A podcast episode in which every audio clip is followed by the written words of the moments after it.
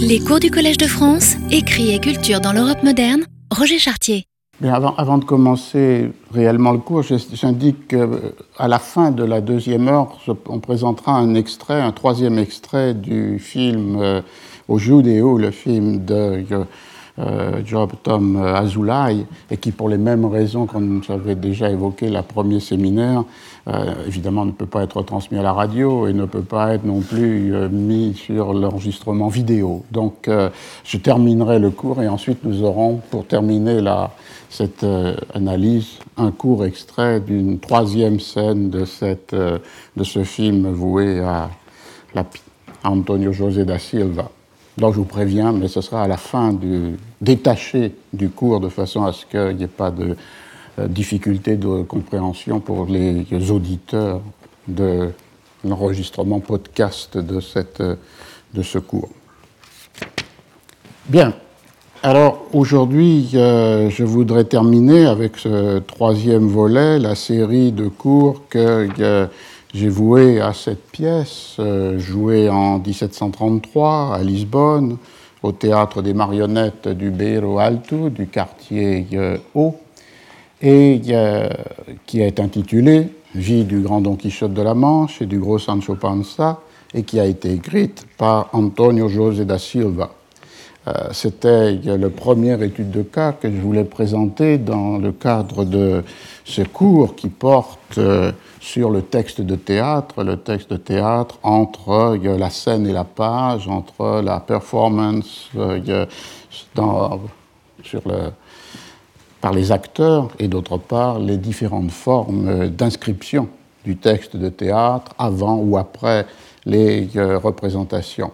Ce qui permettait de lier euh, trois histoires.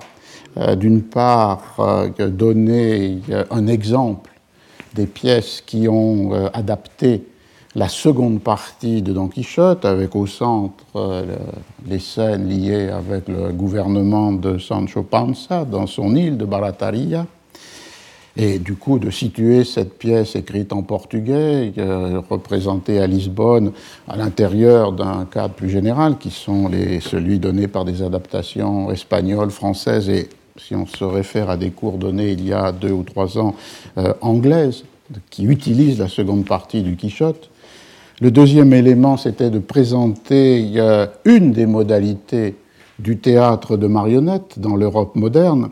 Euh, ce théâtre de marionnettes qui, comme on l'a vu il y a 15 jours, est pris entre, d'un côté, les spectacles de foire, euh, les montreurs de marionnettes itinérants, donc liés avec une culture euh, que l'on peut qualifier de populaire, et d'autre part un théâtre de marionnettes qui peut aussi se situer dans euh, les demeures ou palais aristocratiques, ou bien dans des théâtres urbains, comme l'était le théâtre d'Obeiro Alto à euh, Lisbonne. Et qui donc du coup est un support possible pour euh, la représentation non seulement de texte, mais aussi de musique et de chant, et donc du coup d'être une forme possible de l'opéra. Et puis, la troisième, le troisième élément était de situer cette pièce, euh, écrite en 1733, à l'intérieur de la trajectoire de vie de son auteur, euh, Antonio José da Silva, un auteur né à Rio euh, au début du XVIIIe siècle, dans une famille de nouveaux chrétiens, de juifs convertis, de conversos, et confronté à trois moments euh, de son existence, à l'Inquisition et à la permanente accusation d'un retour à la euh, loi de Moïse, à l'observance de rituels ou au partage de croyances propres à euh, la religion juive derrière les apparences d'une conversion. Et ces trois épisodes, on les avait rencontré il y a 15 jours, l'un euh, indirect, puisque encore jeune enfant, euh, le procès fait à ses parents, euh, dénoncé à Rio et transporté devant le tribunal de l'Inquisition à Lisbonne. En 1726, un procès fait à lui-même, et dont il sort parce qu'il reconnaît euh, les accusations qui ont été lancées euh, contre lui après avoir été torturé. Et puis finalement, entre 1737 et 39, le troisième euh, procès, ou le second personnel pour lui, qui se termine par une condamnation comme obstiné, relapse, hérétique, apostat, ce qui fait que Antonio José da Silva est brûlé dans l'autodafé du 16 octobre 1739 après avoir été euh, étranglé.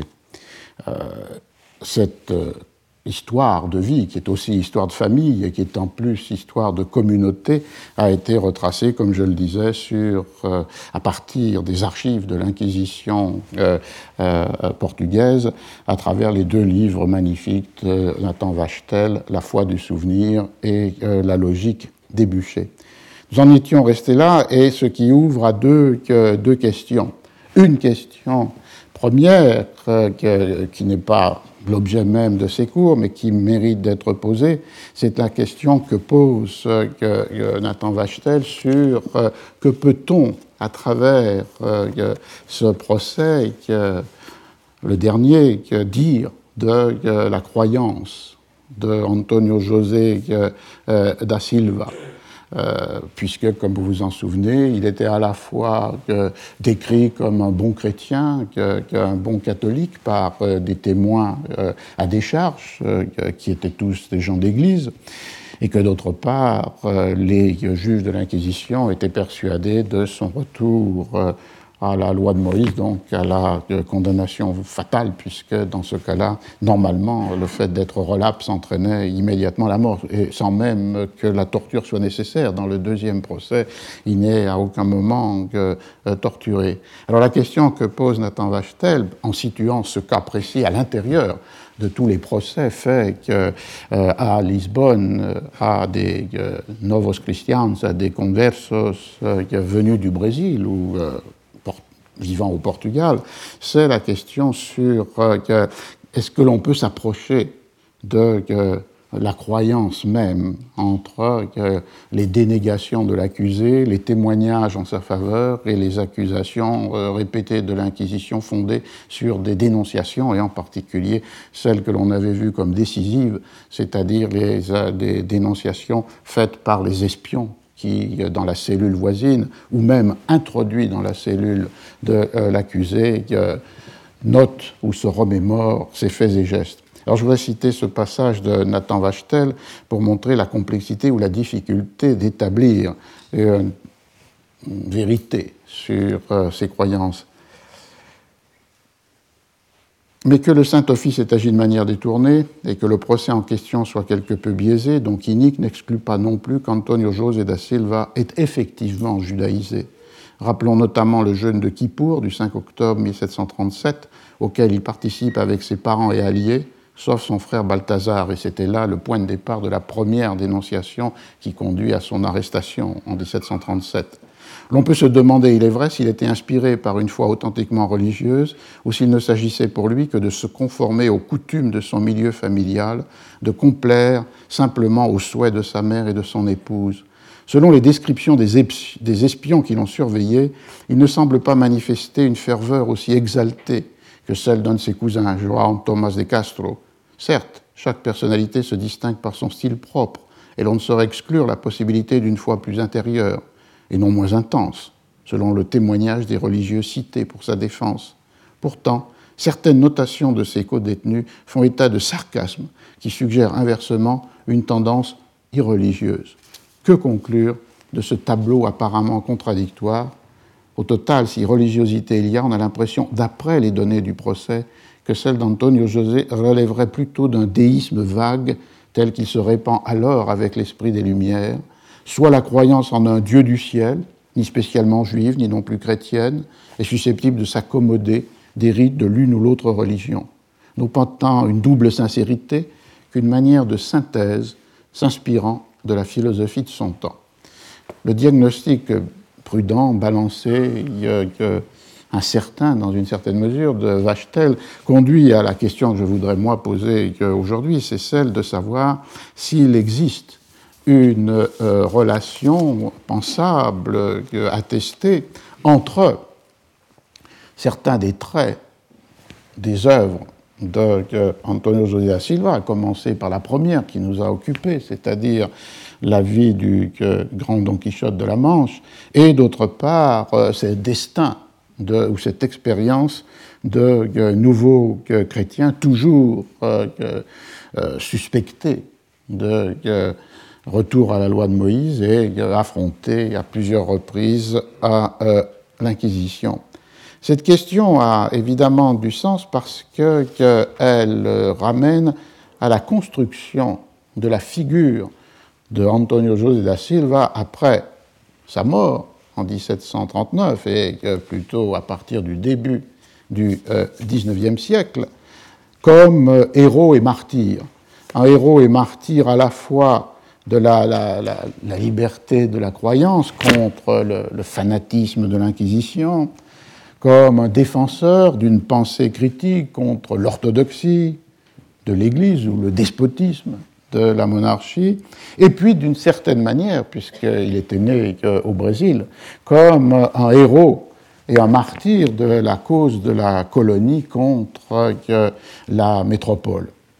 Et cette euh, construction d'une figure de Antonio José da Silva, appuyée à la fois sur le savoir historique que les auteurs pouvaient avoir, du destin ou la connaissance des œuvres qu'il avait euh, écrites, de son destin ou de la connaissance des œuvres qu'il avait écrites, mais en même temps qui est élaboré comme un mythe, euh, est intéressante à suivre et commence en 1838 avec une tragédie romantique écrite par un auteur euh, brésilien, Domingo José Gonçalves de Magalhães, qui était né en 1811 et qui euh, meurt en 1882, à la fois une figure de diplomate et écrivain, écrit, cette euh, pièce, Le poète et l'Inquisition, au poeta et Inquisition, euh, en 1838, c'est-à-dire dans une conjoncture qui est celle du premier théâtre romantique. On peut rappeler que les, le Boris Godunov de Pushkin est de 1825, Hernani de 1830, euh, Ruy Blas de 1838.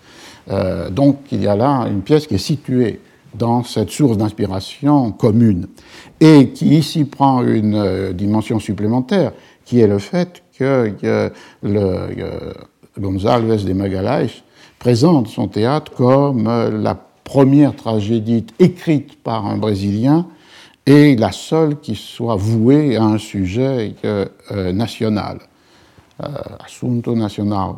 Et cette tragédie, que, l'on est un texte extrêmement intéressant, inscrit dans le, paradigme du premier théâtre romantique, avec des personnages qui ont une forte euh, caractérisation euh, euh, morale, puisque on y trouve là la figure de celle qui est amoureuse de Antonio José, et qui n'est pas une figure historique, puisque l'on sait qu'il était marié avec euh, une jeune femme d'une famille conversa, qui est une actrice euh, chrétienne, et qui permet donc du coup toute une modalité de euh, réflexion sur le métier méprisé d'acteur. On y trouve aussi le conte de Ericeira qui incarne la figure de ces aristocrates éclairés.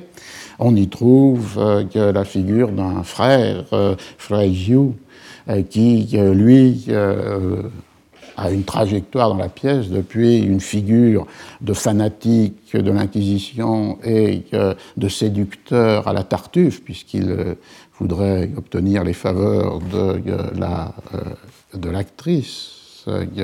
Mariana, mais qui finalement après termine dans une forme de repentir et de remords euh, euh, dans les dernières scènes de, la pièce. Alors cette pièce a eu une importance euh, capitale comme un des textes qui, sur le théâtre, dénonçait l'Inquisition, donc on est donc en, en 1838, l'Inquisition n'est pas abolie. Je prends un exemple dans une des interventions premières d'Antonio José, c'est Antonio José romantique euh, de la pièce, euh, je traduis euh, au, fur, au fil des, vers, pour te partout je rencontre des méchants, on, des voleurs, on vole tout, on vole la vie, on vole l'honneur, on vole l'argent, on vole au Portugais la liberté et jusqu'à la pensée, ils voudraient la dérober, les infâmes.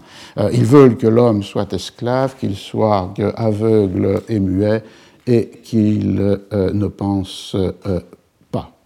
Donc c'est une mise en place de ce thème d'hostilité à l'Inquisition qui amène aussi à une euh, discussion sur euh, la liberté de l'écriture, puisque dans euh, la pièce, le conte qui est protecteur d'Antonio José voudrait qu'il écrive des comédies plus à la manière de Molière, comme modèle d'une comédie de style élevé, avec une dimension de, critique sociale ou morale, alors que Antonio José la pièce, comme de la réalité, évidemment se voue à l'écriture de euh, ces opéras euh, comédies, mais qui reposent en grande partie sur un registre de la satire, de la parodie ou d'un théâtre ouvert à un comique plus, plus populaire. Il y a donc aussi une critique des poètes de cour qui est menée dans, cette, dans les vers signés à Antonio José da Silva, et en même temps un thème intéressant par rapport à notre problème. Euh, existe-t-il une relation entre euh, certains des passages des pièces et, euh, d'autre part, la, la destinée d'existence personnelle ou euh, familiale euh, d'Antonio José, parce que dans cette pièce, euh, Domingo José González de Magalhães introduit une certaine distance qu'il met dans la bouche même d'Antonio José, je, cite, et de plus, si par... Est-ce que c'est pour mes drames, dramas, mes pièces, que je suis dénoncé au Saint-Office? Je crois que non les frères, ne cela ne, leur importe guère que l'on fasse rire euh, euh, le peuple.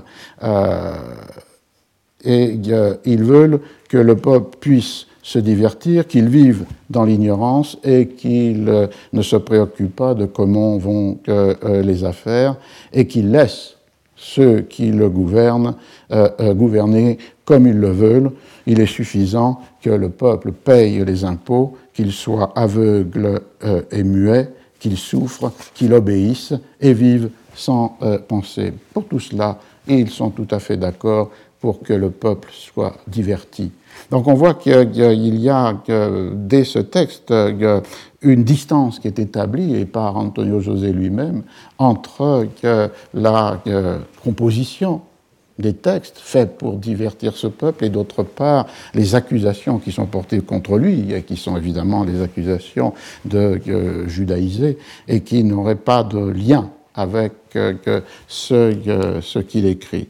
la fin de la, la, de la, pièce, de ce grand drame romantique, est intéressante dans la mesure où il y a une, mis dans la bouche d'Antonio José que, euh, cette idée d'une euh, absence de culpabilité qui pourtant fait la raison de la, euh, de la condamnation. Il est enfermé dans la, prison et la dernière scène du, drame romantique est l'autodafé. Et dans cette, il y a un très long monologue dans la première scène du dernier acte de cette pièce de 1838, où il y a cette interrogation sur les raisons du euh, malheur et d'autre part cette critique euh, radicale, serbe, désespérée de l'Inquisition. Alors, il se décrit son état dans la prison et pourquoi? Pour une opinion, pour une idée que ma mère a hérité de ses euh, parents et qu'elle a transmis à son fils et je suis coupable et sous coupable. Il est possible, et il est possible que des hommes aussi mauvais que, soient, que, des hommes soient aussi mauvais que comme un tigre féroce, ils euh, me traitent pour une idée que scellée que dans euh, mon âme. Pourquoi, au lieu euh, par laquelle? Au lieu de suivre à la loi du Christ, je suis la loi de Moïse. Mais quand, quand cet homme euh, Dieu qui est mort euh, au calvaire a-t-il euh, demandé que le monde soit gouverné par des lois de feu et de sang? Quand, cloué sur la croix, a, a-t-il donné aux hommes le pouvoir de venger sa mort? Quels droits ont-ils? Quelle justice pour nous persécuter? Ah, quelle infamie euh, c'est ainsi qu'ils comprennent les commandements de leur législateur, des lois d'amour transformées en des lois de haine. Et ce sont des chrétiens. Euh, c'est ainsi qu'en euh, mettant une tâche sur le nom de Dieu, ils osent se montrer à la face de l'univers, revêtus des insignes sacrés, profanant les temples qui devraient les écraser, et ils inculquent que, que euh, au Dieu, ces saints mystères. Ils incultent que, euh, les saints, ces saints ministres de Dieu que euh, cette croyance. Au ciel, quelle horreur, quelle atroce hypocrisie. Et ensuite, le, Antonio José de la, pièce commence une sorte de méditation à la manière de Hamlet, mourir, mourir, qui sait ce qu'est la mort, mourir, mourir, que sabe o que amor on a là euh, une pièce et qui se termine, et c'est là la, force euh, ou la dimension euh, idéologique, par une sorte de croisement, puisque, comme je le disais, le frère de l'Inquisition, qui a participé de la dénonciation de Antonio José, est dévoré par le, le, remords, le repentir, et attend le pardon de la part de sa victime. et Antonio José lui accorde euh, ce pardon dans une sorte de dialogue où euh, finalement euh, le, plaidoyer est pour une tolérance religieuse, pour la compatibilité des modes de croyance. ce dialogue, c'est la dernière citation que je ferai de cette pièce, Antonio José c'est le Dieu que mes parents ont, toujours adoré, c'est ce Dieu que j'adore et pour lequel je meurs qui devra me juger. Alors le frère Gilles lui dit, et, Jésus-Christ, sa loi est sainte. Euh, c'est pourquoi les hommes pour lesquels il est mort la euh, respectent. Celui qui adore un seul Dieu et euh, remplit exactement les trois devoirs qu'il nous impose en relation avec lui-même, avec le ciel et avec les hommes n'a rien à craindre. Et Frère Gilles dit Je ne vous fatigue plus, je, vous voulez mourir dans la loi dans laquelle vous êtes né, je mourrai dans la mienne, et Dieu, que Dieu euh, nous juge comme euh, avec cette infinie piété que méritent les créatures euh, vulnérables. Et ensuite, euh, Antonio José, dans ce pardon, cite euh, Ézéchiel, 33, 11, euh, de ses péchés, je ne me souviendrai pas, c'est les paroles de Dieu, je pardonne tout parce que je ne veux pas la mort du pécheur, mais qu'il se convertisse et qu'il vive. Alors on a un premier texte euh, fondateur, plus subtil que ce qu'on en dit quelquefois, puisque l'on voit qu'il y a que à la fois une, mise en scène euh, et des scènes très, euh, spectaculaires qui appartiennent à un drame romantique à la, à la Hugo, et en même temps que ce plaidoyer pour une tolérance réciproque, sinon un syncratisme, mais du moins une réconciliation dans la croyance au Dieu unique, et aussi cet écart inscrit par González de Magalhães entre l'œuvre littéraire comique, trop comique aux yeux de son protecteur et peut-être de l'auteur du drame, euh, qui attendait un, Molière euh, portugais, euh, et d'autre part euh, les raisons de, sa la condamnation répétées tout au long de la pièce, c'est-à-dire cette obsession de l'Inquisition pour le retour au judaïsme des Novos Christians, des nouveaux chrétiens. La, la, la, figure de Antonio José da Silva s'est construite aussi plus profondément et peut-être avec une puissance plus grande encore à la fin du siècle, enfin mitieux du siècle, en 1866, avec un roman présenté comme romance historico, roman historique, qui est le roman de Camilo Costello Branco et qui a pour titre Au Judeo. Euh, Castello Branco, qui était né en 1825, mort en 90, est considéré parfois comme une sorte de, Balzac portugais. Et là, euh, c'est un texte écrit par un portugais, non pas par un brésilien comme dans le cas de González de Magalhães. Euh, c'est une biographie romancée qui est inspirée très profondément par un courant d'idées qui est celui des idées libérales, de l'hostilité à l'Église, de la dénonciation de l'intolérance, et qui construit le Antonio José da Silva comme ce héros d'une pensée écrasée, étouffée par les orthodoxies, les fanatismes et les tyrannies.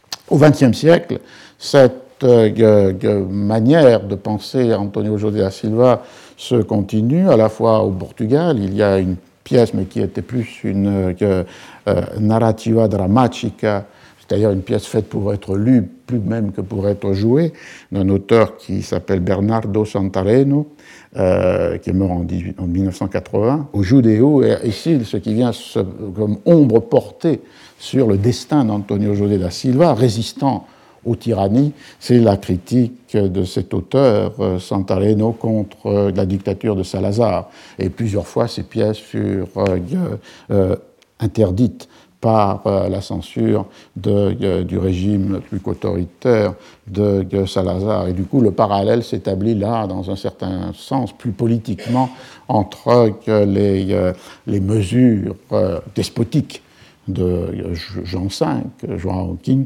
et d'autre part le régime de Salazar. Et puis le film dont nous avions parlé dans le premier de ces séminaires, le film de du cinéaste brésilien João Tob Azulay, Au Judéo, 1996, euh, poursuit cette euh, euh, tradition. Alors du coup, on a la construction, ou même s'il y a la nuance apportée par González de Magalhães, finalement, la vie et l'œuvre de, de, Antonio José se trouvent confondues. Et c'est contre cette figure mythique où euh, vie et œuvre se trouvent confondues et sont la cible l'une et l'autre de l'Inquisition, que l'on a vu des mises en question de ce lien trop étroit entre la vie et les comédias ou opéras de euh, Antonio José da Silva. Un des premiers a marqué avec insistance cette distance qui oblige à réviser la construction du, mythe, euh, en particulier avec le roman de Castelo Branco, c'est Machado de Assis lui-même, qui a consacré un petit texte assez bref mais très incisif à Antonio José. C'est un texte qui est publié dans un recueil de textes de euh, Machado de Assis donnés dans des périodiques ou des, euh, euh, ou des journaux et qui s'appelle Reliques de la vieille maison, Reliquia de Casaveilla. Et ce qui est intéressant, c'est d'une part qu'il détache le jugement sur l'œuvre de l'émotion ou de la compassion nécessairement produite par euh, le destin tragique de Antonio José, condamné deux fois par l'Inquisition, et la deuxième, 1739, brûlé dans un auto da euh, je prends ce passage, je l'ai traduit. Il euh, s'ajoute que la fin tragique du juif de Judéo communique à ces pages allègres et juvéniles un réflexe de mélancolie sympathique qui nous invite plus encore à les parcourir et à les étudier. La pitié n'est certainement pas déterminante pour la critique. Et tel ou tel mauvais poète, succombant à une grande injustice sociale, peut certes inspirer la compassion sans pour autant euh, émousser l'analyse euh, critique. Ce n'est pas le cas de Antonio José. Il mériterait pour lui seul que nous l'étudions, même sans les circonstances tragiques qui entourent son nom. C'est-à-dire ici qu'il y a comme une volonté de basculement d'Antonio José comme auteur depuis l'incarnation d'une résistance à la tyrannie, au fanatisme, à l'entrée dans une sorte de répertoire canonique des œuvres de la littérature brésilienne, qui comptent en elles-mêmes, indépendamment des circonstances de leur euh, production. Et on peut dire que c'est à partir de ce moment-là que, Antonio José da Silva peut prendre place à côté euh, du père Vieira ou euh, à côté de cet auteur de la Baia, Gregorio do Matos, qui lui aussi était victime de la censure et de, l'Inquisition. Donc une, autonomie de la reconnaissance de l'intérêt littéraire des œuvres euh, d'Antonio José. Et d'autre part, euh, et c'est là où on pourra discuter, dans cet essai bref de Machado de Assis, la récusation de l'intention, de, toute intention dans les textes euh, qui serait une intention dénonciatrice ou une intention de répertoire ou de registre tragique.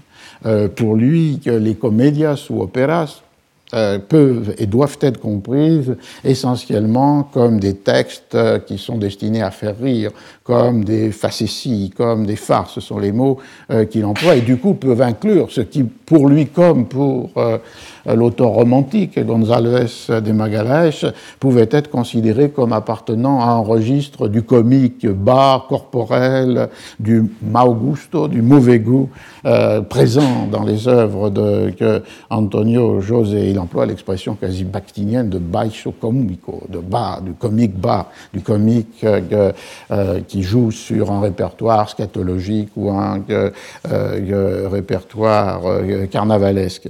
C'est ce qu'il exprime dans cette analyse que je cite aussi là en traduisant.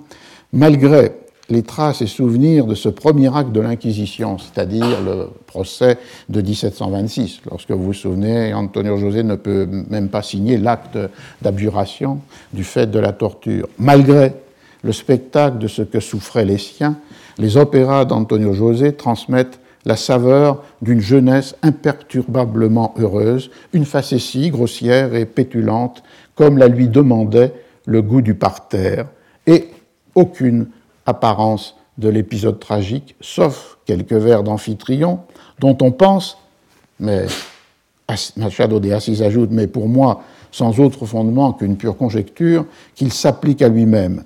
Mais même en supposant que cette conjecture soit exacte, même en admettant que l'allégorie de la justice dans la vie de Don Quichotte résume les plaintes personnelles du poète, supposition aussi fragile que la précédente, la vérité est que les événements de la vie d'Antonio José n'influencèrent pas, ne diminuèrent pas la force originelle de son talent, ni ne manifestèrent sa ni ne modifièrent sa nature, qui était fort éloignée de l'hypochondrie. Donc on voit qu'il y a la volonté d'une autonomisation du littéraire par rapport au mythe et aussi que, euh, par euh, renvoi aux règles qui gouvernent un genre, ici des pièces faites pour faire euh, euh, rire, et qui ne laissent pas de place à l'expression de la critique des pouvoirs religieux ou politiques, ou qui ne laissent pas de place à un registre tragique qui serait comme un écho autobiographique à l'intérieur des œuvres. Alors cette distance, elle a été renforcée encore dans un des grands travaux sur Antonio José da Silva, qui est la thèse euh, soutenue à Coimbra par un collègue portugais, José Oliveira Barata, euh, deux volumes publiés en 83 et 85, et euh, le, titre c'est Antonio José da Silva, Criação et Realidad, la création et la réalité. Et euh, on peut avoir une idée de, la position de Barata dans une préface qui a été euh, donnée par lui à la traduction en français de quatre pièces d'Antonio José da Silva, qui a été publiée dans cette série, euh, c'est par les éditions Climat, la Maison Antoine Vitesse, Centre international de la traduction théâtrale. c'est un, on y trouve évidemment la traduction de Madame Pivnik de la vie du euh, grand Don Quichotte que j'ai utilisé, qui est celle qui avait été jouée à la, comédie française, mais on y trouve aussi euh, la traduction de trois autres pièces, La vie d'Ésope, Amphitryon, ou Jupiter et Alcmène, et euh, la pièce considérée par beaucoup, par exemple par Machado de Assis comme la plus grande réussite d'Antonio José da Silva, La guerre du romarin et de la marjolaine. Je prends un passage qui, qui donne très clairement la position de Barata sur ce détachement radical des, euh, des œuvres par rapport au destin tragique. Une sorte de nouvelle scolastique semble parfois être en vigueur. La conclusion du syllogisme sera toujours juste puisque ses prémices le sont. Étant donné que le juif fut une victime de l'Inquisition, ses œuvres ne pourront que refléter l'animosité de l'homme contre ses féroces persécuteurs. Donc, en lisant l'œuvre superficiellement, beaucoup croient percevoir les indices de la révolte de l'écrivain contre une institution oppressive. Ainsi, on peut voir dans certains sonnets ou dans les délicieuses parodies, dites par des juges ou des philosophes scolastiques, des références voilées aux prisons ou des critiques amusantes de la noblesse on y voit des intentions qui, à une époque d'obscurantisme, font d'Antonio José da Silva un précurseur révolutionnaire. On ignore le travail artisanal de l'écrivain, toujours pénible, et on arrive même à oublier que décocher des flèches, même voilées, à une époque où la plus extrême, prudence s'imposait, aurait relevé de la folie pure. De surcroît, il est impossible de méconnaître les contraintes d'un processus créateur marqué par l'autocensure qui a aussi certainement joué dans le cas du euh, juif. On voit donc qu'il y a là, contre ce qu'il appelle la nouvelle scolastique, une lecture euh, autobiographique euh, des pièces, la volonté de autonomiser le registre de l'écriture littéraire, le travail même de l'écriture, avec plusieurs arguments. L'un qui est mentionné ici, c'est-à-dire que la prudence voire l'autocensure, était euh, nécessaire dans le contexte de, euh, la, euh, du Portugal du début du XVIIIe siècle, ce qui fait que les allusions qui pour nous peut-être peuvent être comprises comme critiques ou dénonciatrices ne l'étaient pas, puisqu'elles étaient autorisées. D'autre part, euh, il peut s'appuyer sur le fait que, comme euh, je l'avais dit en suivant l'analyse de Vachtel, il n'y a aucune allusion dans le procès d'inquisition aux œuvres elles-mêmes, et aucune, c'est pas tout à fait juste, il y en a une d'allusion au travail de l'écriture euh, dramatique, mais qui, justement, est dans la bouche d'un des témoins en faveur d'Antonio José da Silva, que le, dominicain euh, Diogo Pantoja, et qui déclare Jamais je n'ai constaté que l'accusé posait un acte ou prononçait une parole capable de faire douter de son christianisme. Je ne, le connais, je, ne le connais que depuis le retour de mon dernier voyage en Inde. Nous nous fréquentons à cause des compositions que je fais, donc lui aussi écrit pour euh, le théâtre, tant au Bero Alto, chez un de mes frères, où je lui ai parlé plusieurs fois, que chez l'accusé. Donc une, relation de proximité qui est liée à une commune pratique qui est celle d'écrire pour le théâtre. Je l'ai toujours trouvé en toutes circonstances de comportement fort modeste et honnête. C'est pourquoi je le crois bon chrétien et homme sage. C'est la seule allusion à euh, la pratique d'écriture, à la carrière euh, dramaturgique de euh, Antonio José dans le procès de 1737 38. Et elle est à faveur d'Antonio José, comme si ses compositions ne heurtaient en rien ce, euh, comportement de bon chrétien. Et important aussi l'argument qui consisterait à penser que, effectivement, écrire ce genre qui sont des comédias ou des opéras, des comédies, mais en même temps avec une forme opératique euh, dans la dimension comique, suppose de s'inscrire dans une tradition ou une contrainte du genre. Le réemploi de thèmes euh, et l'appropriation parodique d'histoires déjà écrites, et c'est là, dans les huit des opéras de euh, Antonio José da Silva, le cas de six d'entre eux qui portent sur euh, des mythes de l'Antiquité grecque, Ésope, Médée, Amphitryon, Dédale, Protée, Phaéton. Il n'y a que deux exceptions. L'une qui n'est pas une exception à l'appropriation d'un texte déjà là, la vie du grand Don Quichotte de la Manche, et la seule véritable exception dans le sens d'une création euh, originale de Antonio José, qui n'est pas fondé sur un texte déjà là, approprié, parodié, transformé. C'est cette pièce qui a pour titre Guerra de Alecrim et da Mangerona, c'est-à-dire les guerres du romarin et de la Marjolaine. Et Machado de Assis disait une des meilleures comédies du XVIIIe siècle. Et là, il la comparait avec le Molière ou Gilles Vicente.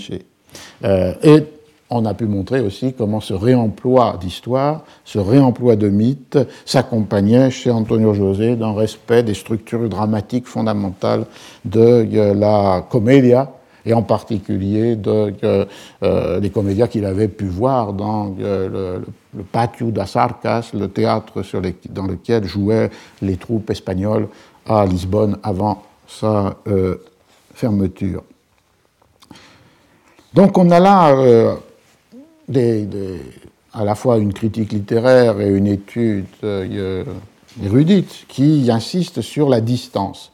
On peut dire aussi qu'il y a eu une sorte de révision de la révision et qu'a été réintroduit dans des lectures plus récentes cette idée d'une possible relation ou d'un possible écho dans certains des passages, soit du Don Quichotte, soit de euh, l'Amphitryon, d'éléments liés à la biographie en 2001, c'est ce que suggère euh, euh, Nathan Vachtel dans une analyse euh, des, œuvres qui termine sa description du procès pour, pour Vachtel. Je cite, un ensemble d'arguments raisonnables permet bien de soutenir la thèse selon laquelle Antonio José da Silva aurait été condamné en raison des idées subversives que son théâtre répandait dans le public.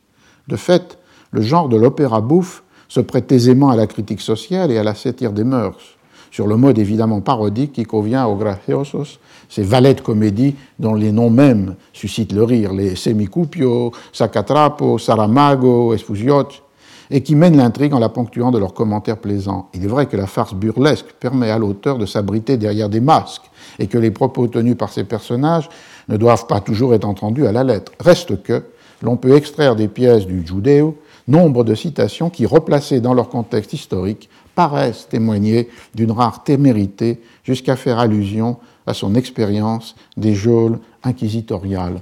Bien sûr, ensuite, Vachtel, prudent, montre, reprend les arguments euh, que j'ai euh, évoqués, euh, le fait qu'il n'est pas question des œuvres dans le procès, le fait que les pièces vont être publiées en 1744 c'est-à-dire que euh, cinq ans ou six ans après que l'autodafé dans lequel est brûlé Antonio José da Silva, et un trait euh, ironique mais en même temps significatif, c'est que c'est le même inquisiteur général, Nuno da Cunha, qui est celui qui a euh, fait arrêter et ensuite signé la condamnation comme relapse d'Antonio José da Silva est le même qui est celui qui euh, signe au nom duquel est euh, donnée la licencia, l'approbation pour la publication dans le Teatro Cómico Portugais de, il y a des pièces d'Antonio José da Silva. Donc il n'y a pas un, jugement tranché absolument chez Nathan Vachta, mais la réintroduction d'une possible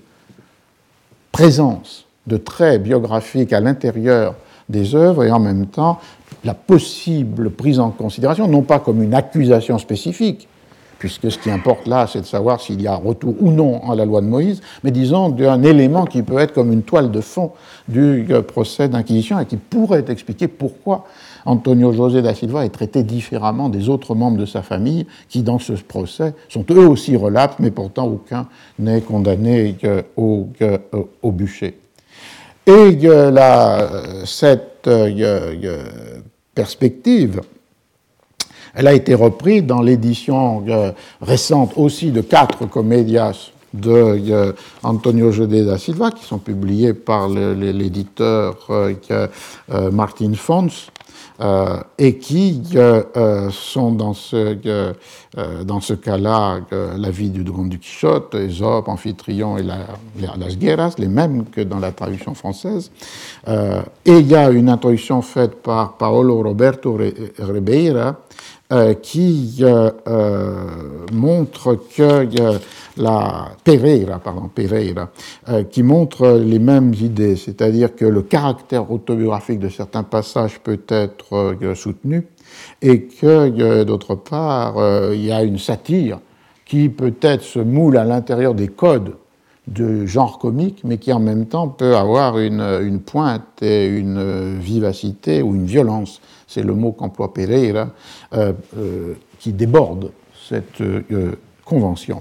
Alors, ce sont là les, raisons pour retourner à la, pièce elle-même, et en particulier, non pas la totalité de Don Quichotte de la Manche, mais à deux, à deux moments qui sont privilégiés par le commentaire de Machado de Assis, c'est-à-dire un moment euh, qui est euh, euh, plus dans le registre de l'autonomie littéraire, le moment où Don Quichotte et Sancho arrivent au Parnasse pour défendre Apollon contre les mauvais poètes, et puis le deuxième moment, qui est celui qu'on a déjà rencontré le premier jour, où nous avons pris connaissance de l'œuvre d'Antonio José da Silva, c'est-à-dire euh, l'allégorie de la justice et la pratique de la justice telle qu'elle exerce Sancho comme, gouverneur de l'île des Lagartos, des lézards, traduction ou déplacement au portugais de l'île de Barataria de Cervantes. Alors le premier euh, passage est extrêmement euh, intéressant parce que il y a la fin du premier acte, la pièce est divisée en, pardon, en, deux grandes parties, et à la fin de cette première partie, euh, les scènes 8 et 9 sont vouées à cette arrivée de Don Quichotte et de Sancho au euh, Parnasse, parce que la nymphe euh, des Calliope a demandé, ou Calliope, a demandé à Don Quichotte de venir l'aider ou d'aider Apollon contre les mauvais euh, poètes, mauvais au sens qu'ils sont de mauvais écrivains et qu'ils sont aussi de méchants gens qui veulent le, détrôner. Et du coup, la, la dernière scène de ce premier, cette première partie et la bataille livrée entre les mauvais poètes et Don Quichotte. Et Don et c'est évidemment Don Quichotte et Sancho qui euh, l'emportent, euh, ce qui euh, amène cette toute fin de, l'acte avec euh, euh, l'échange entre euh, Sancho et Don Quichotte qui demande à, son maître de le payer de ses bons services et pour cela il, il lui demande une position pour son fils. Et quelle charge voulez-vous? Dit Apollon qui est l'intermédiaire ou celui qui peut donner cette récompense. Bouffon du Parnasse, je vous l'accorde pour trois vies. Sancho, pour trois vies, Seigneur, ça c'est un délai où je ne m'y connais pas. Eh bien, pour mieux vous remercier et applaudir cette victoire, puisque je suis poète, faisant désormais partie du Parnasse, je veux chanter ce triomphe, que les muses jouent de leurs instruments et que Pégase marque le rythme. Et puis il y a là un air euh, comique, euh, puisque ma chanson, c'est la que chante Sancho, sera un brément, je donne le ton, ian, ian, an. Et si des poètes, le coq, je peux l'être, chantons à l'écho, co, cocorico, et aussi par la ca, caca. Et seul dans la vie, qui, qui, qui, mieux, le mieux sera, oui, sur tous les tons de chanter déjà, ian, ian, an. Et c'est la fin de, de, cette, de cet acte. Alors cette, ces deux scènes sont très intéressantes parce qu'évidemment, il n'y a rien de comparable dans Don Quichotte. Vous ne trouverez pas de euh, voyage de Don Quichotte au Parnasse dans la seconde partie de l'histoire écrite par Cervantes en 1600, euh, publiée en 1615. C'est-à-dire qu'on a là une euh, appropriation de Antonio José da Silva qui n'est pas fondée sur le texte du Quichotte, donc ce qui montre à la fois sa connaissance de l'œuvre de Cervantes et son originalité, connaissance parce que évidemment, il s'appuie sur un texte de Cervantes, mais qui n'est pas dans le Quichotte, qui est euh, ce euh, grand euh, poème, plus de 3000 vers, divisé en huit chapitres, et qui a pour titre Viaje del Parnaso, le voyage au Parnasse. C'est un, texte publié par Cervantes en 1614, donc dans les dernière partie de la vie, un an avant la publication de la seconde partie du Quichotte, deux ans après la publication des novelas ejemplares, des nouvelles exemplaires. Et c'est un texte extrêmement euh, passionnant qui a comme point culminant dans euh, euh, son chapitre 8, je crois, chapitre 7, la bataille la poétomachia, poétamachia, on pourrait dire, entre les mauvais poètes et les bons poètes, et qui a à la fois une référence à un genre de tradition, des voyages au Parnasse, qui avait été ouvert à la fin du XVIe, en 1582, par un texte cité par Cervantes dans son propre Viaje del Parnaso, qui était un texte italien de Cesare Caporali di Perugia, Il Viaggio di Parnaso. Et ce texte de Cervantes euh, a un triple, triple dimension. D'une part, c'est une satire des poètes de son temps, puisque les mauvais poètes sont nommés, désignés et pour Cervantes, cela lui permet de euh, développer une sorte de verve critique et acide contre ceux qui considèrent comme des mauvais poètes, et du coup euh, de sauver de cette condamnation ceux qui sont pour lui des bons poètes et en général des proches ou des protecteurs.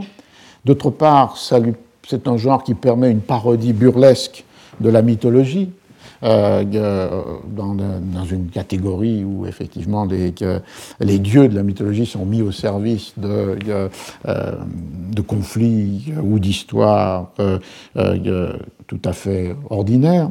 Et puis c'est aussi très largement une autobiographie déguisée de Cervantes.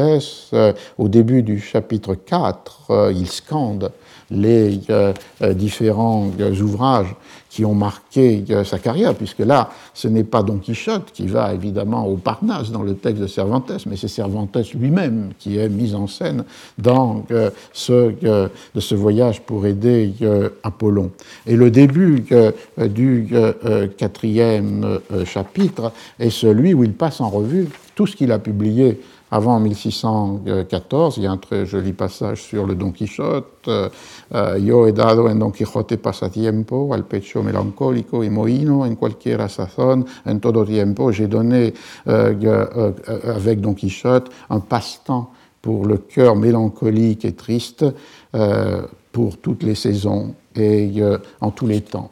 Et d'autre part, il, annonce euh, ce qui pour lui sans doute était le livre le plus important de toute sa vie, c'est-à-dire le euh, Persiles et Sigismunda, qui euh, sera publié, mais après sa mort en 1617. Il y a aussi un autre élément autobiographique qui n'est pas seulement celui de, de l'œuvre, mais euh, de la vie avec la référence à ce qui était sans doute l'expérience la plus, puissante, la plus forte, c'est-à-dire sa participation à la bataille de Gueulepante où il perd, il perd la, euh, euh, main, la main gauche.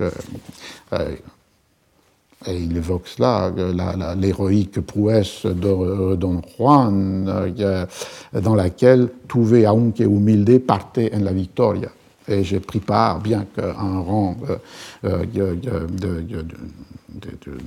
d'humilité, à la victoire.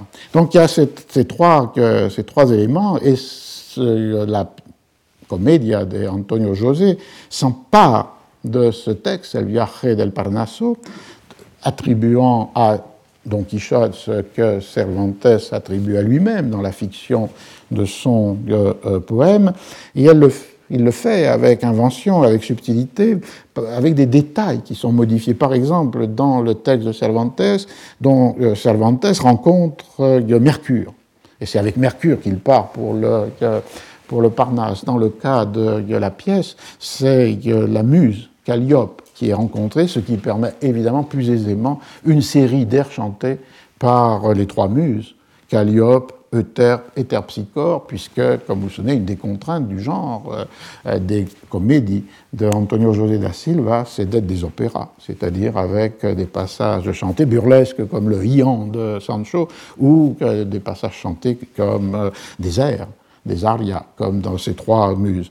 Ou bien encore, euh, euh, une, un détail qui change, mais qui permet une sorte de, mise en scène plus spectaculaire, c'est le fait que dans le texte de Cervantes, euh, Don Quichotte et les poètes arrivent pardon, Cervantes et les poètes arrivent au Parnasse sur un, dans un bateau, qui est un bateau d'ailleurs construit entièrement de genre poétique, alors que là, ils volent vers le euh, Parnasse, ce qui permettait de jouer avec, comme on l'a vu, les fils des marionnettes et de les faire euh, voler dans l'intérieur du, euh, théâtre.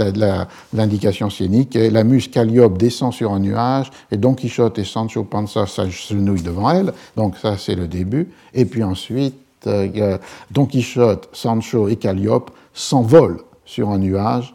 Le Parnasse apparaît et alors le cœur chante. Il y a là une, une, à la fois la, nécessité de euh, jouer avec le genre, c'est-à-dire de donner plus de place à la plausibilité des airs chantés, et d'autre part de pouvoir exploiter ces ressources qui sont euh, de plus grande liberté dans la mise en scène lorsque l'on a affaire au théâtre des marionnettes et pas euh, au théâtre avec des acteurs de chair sur, sur la scène. Pour terminer cette euh, première heure, je voudrais euh,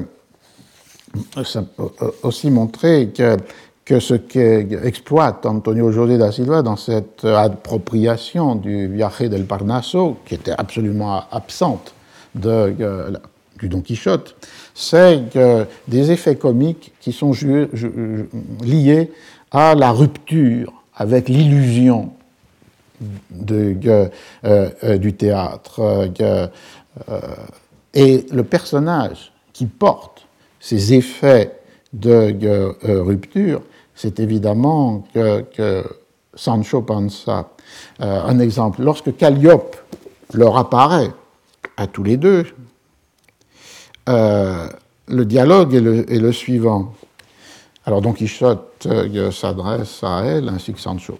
Souveraine nymphe, Sancho, nymphe souveraine, Don Quichotte, écharpe d'iris de cet horizon, Sancho, arc-en-ciel de cet horizon, Don Quichotte, qui déchirant les nues diaphanes montre ta divinité, et Sancho, qui déchirant les nuages en carton-pâte montre ta vétusté. Euh, difficulté de la traduction, puisqu'il y a un jeu de mots, puisque dans le cas de ce que dit Don Quichotte, c'est te ostentas deidage, et euh, quand Sancho reprend, te ostentas ja des de l'âge, de la vieillesse. Euh, les deux déidage, qui veut dire déité, se trouvent transformés en deux mots, de l'âge.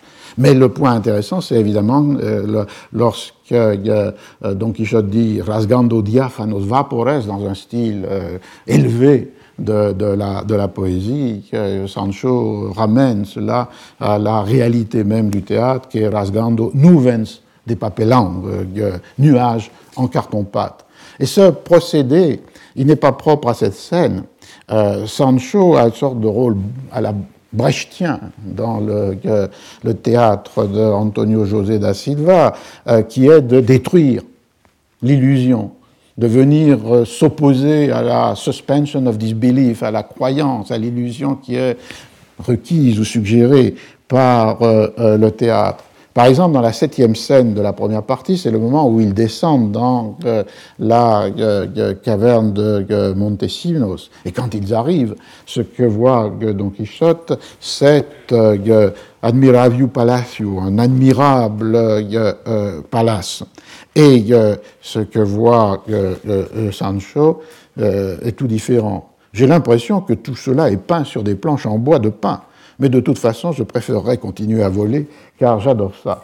Euh, parece que tout isto est pintado en tabula de pigno, c'est-à-dire euh, euh, ce qui sert comme les, pour la scène du théâtre. Ou encore, dans la seconde partie, première scène, qui commence par un, dialogue entre Sancho et Don Quichotte, Don Quichotte lui déclare Dis-moi, ne vois-tu pas sur la berge du fleuve un bateau amarré, sans voile ni rame Sancho, oui, c'est un transporteur de Lisbonne. Donc, eh, sais-tu bien où nous sommes? Bah, Je le sais parfaitement. Et où? Au théâtre du Beiro Alto. Et donc, euh, l'effet euh, est donné de la même, euh, manière. On voit donc qu'il y a là une, une utilisation originale d'une référence, certes cervantine, mais qui n'est pas le Don Quichotte qui pourtant est la matrice de toute la pièce de Antonio José da Silva et la matrice puisée dans des épisodes euh, de la seconde partie, mais qui est euh, sa lecture, sa connaissance des autres textes de Cervantes, le Café del Parnaso de 1614, et qui lui permet ses effets. Alors pour reprendre dans la deuxième heure, je terminerai le commentaire sur cette euh, premier moment de la pièce qui avait détaché Machado de Assis, et puis on peut s'attacher un peu plus longuement à ce qui est un enjeu plus fort sur la question du rapport entre l'autobiographique et le dramaturgique, c'est-à-dire euh, l'omniprésence de la référence à la justice dans euh, la vie du grand Don Quichotte euh, de la Manche. Donc on peut prendre cinq minutes, recommencer à 11h05. Bien, nous pouvons donc reprendre. Je termine l'analyse de ce premier ensemble de, scènes de la vie du grand Don Quichotte de la Manche, euh, fondée sur euh, une appropriation théâtrale par Antonio José da Silva de le texte de Cervantes, Viaje del Parnaso.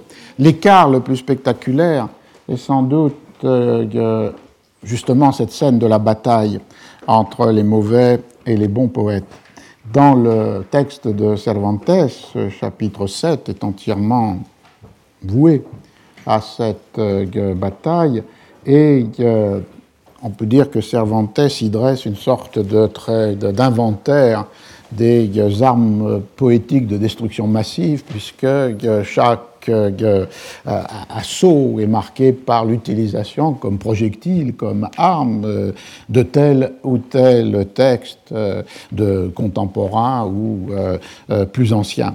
Et c'est finalement à la fin par quelques volumes seulement, mais que, euh, des bons poètes, ceux qui sont comme les Argensola, des protecteurs de Cervantes, qui euh, est mise en déroute l'armée des euh, mauvais poètes. Et cette, cet inventaire commençait par la description de l'armée des mauvais poètes qui monte à l'assaut de Apollon. Je lis d'abord en espagnol et puis ensuite je traduirai.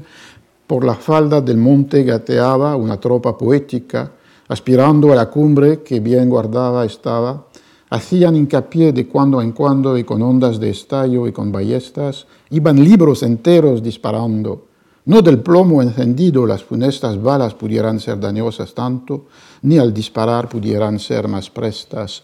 C'est-à-dire que c'est la troupe qui monte à l'assaut la, par les flancs de, la, montagne euh, grimpait une troupe poétique qui aspirait à atteindre le sommet, qui était pourtant euh, bien gardé. Ils insistaient de temps en temps et avec éclat et baliste à tirer des livres entiers.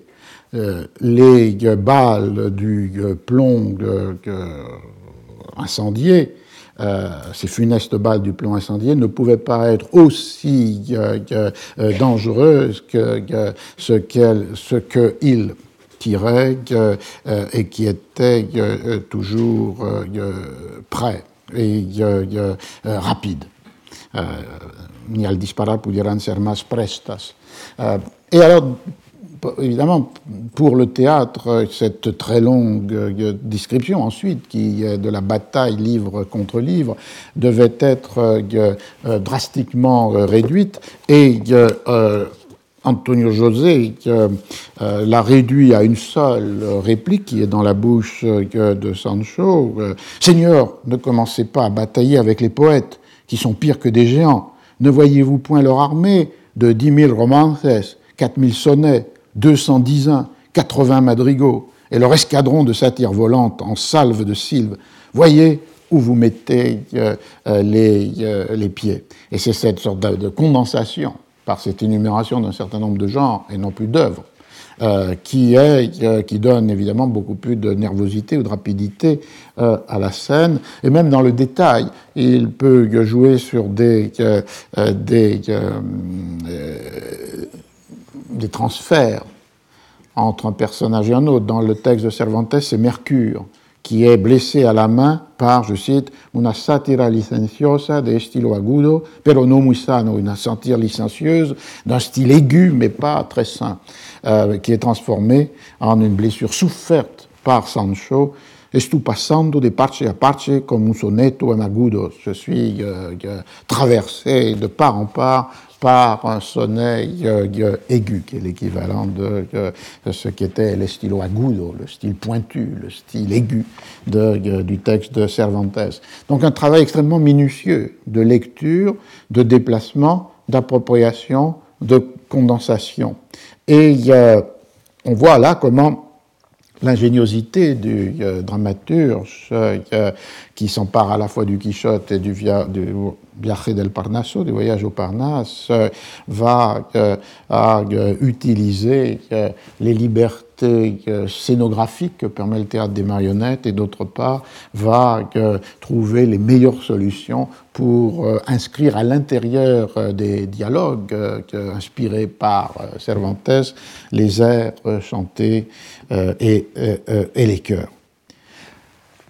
Si on déplace la questionnaire maintenant sur la question de la justice, qui pourrait être le lieu dans lequel les échos autobiographiques du destin personnel et collectif de Antonio José se pourrait euh, trouver euh, traduit plus euh, directement, on rencontre plusieurs éléments. Le premier, c'est le fait a là encore travail de condensation absolument nécessaire pour une pièce brève de partie relativement réduite en temps, deux heures, deux heures et demie, on peut penser. par exemple, première condensation, c'est que les chapitres de, où Don Quichotte donne des conseils à Sancho sur l'art du gouvernement de l'île, et qui occupe deux chapitres dans euh, le Quichotte. Euh, dans la pièce de euh, la Silva, ces conseils sont réduits à trois, trois énoncés, trois commandements que Don Quichotte, à la scène 3 de la deuxième partie, énonce, je cite le dialogue, Don Quichotte, Sancho, est bien à l'esprit que tu vas gouverner. Rappelle-toi que tu dois toujours avoir devant les yeux la justice. Oui, Seigneur, je vais demander qu'on m'en fasse le portrait. Je le mettrai devant mes yeux. Ne te laisse pas corrompre par des présents. Je vais me plonger dans la saumure pour ne pas me corrompre. Sancho, en deux mots, aimez Dieu et ton prochain comme toi-même. Amen, dit Sancho.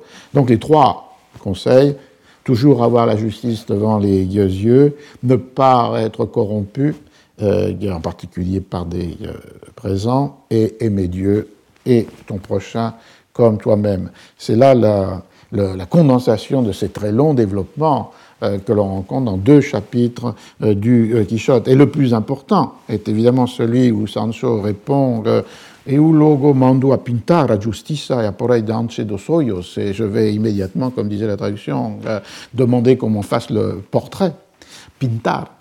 Euh, et euh, que je le mettrai devant mes yeux, puisque là entre le texte dans ce multiples euh, à, la justice. Vous vous souvenez peut-être qu'on avait rencontré dans la première euh, euh, séance de ce cours consacré à cette pièce la description que fait Sancho de l'allégorie de la justice.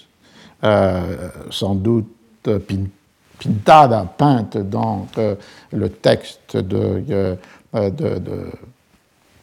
Antonio José est interprété par le réalisateur, le, cinéaste brésilien, euh, comme étant en fait une statue allégorique de euh, la justice.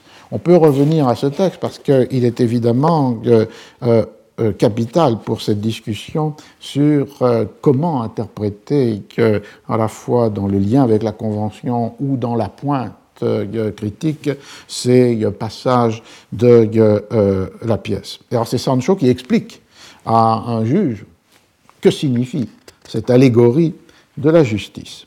Sachez d'abord que la justice dont il est question n'est qu'une peinture, et qu'il n'y a pas au monde de femmes semblables, en chair et en os, pareilles, verbi gratia, que Madame Dustinée du Toboso, ni plus ni moins.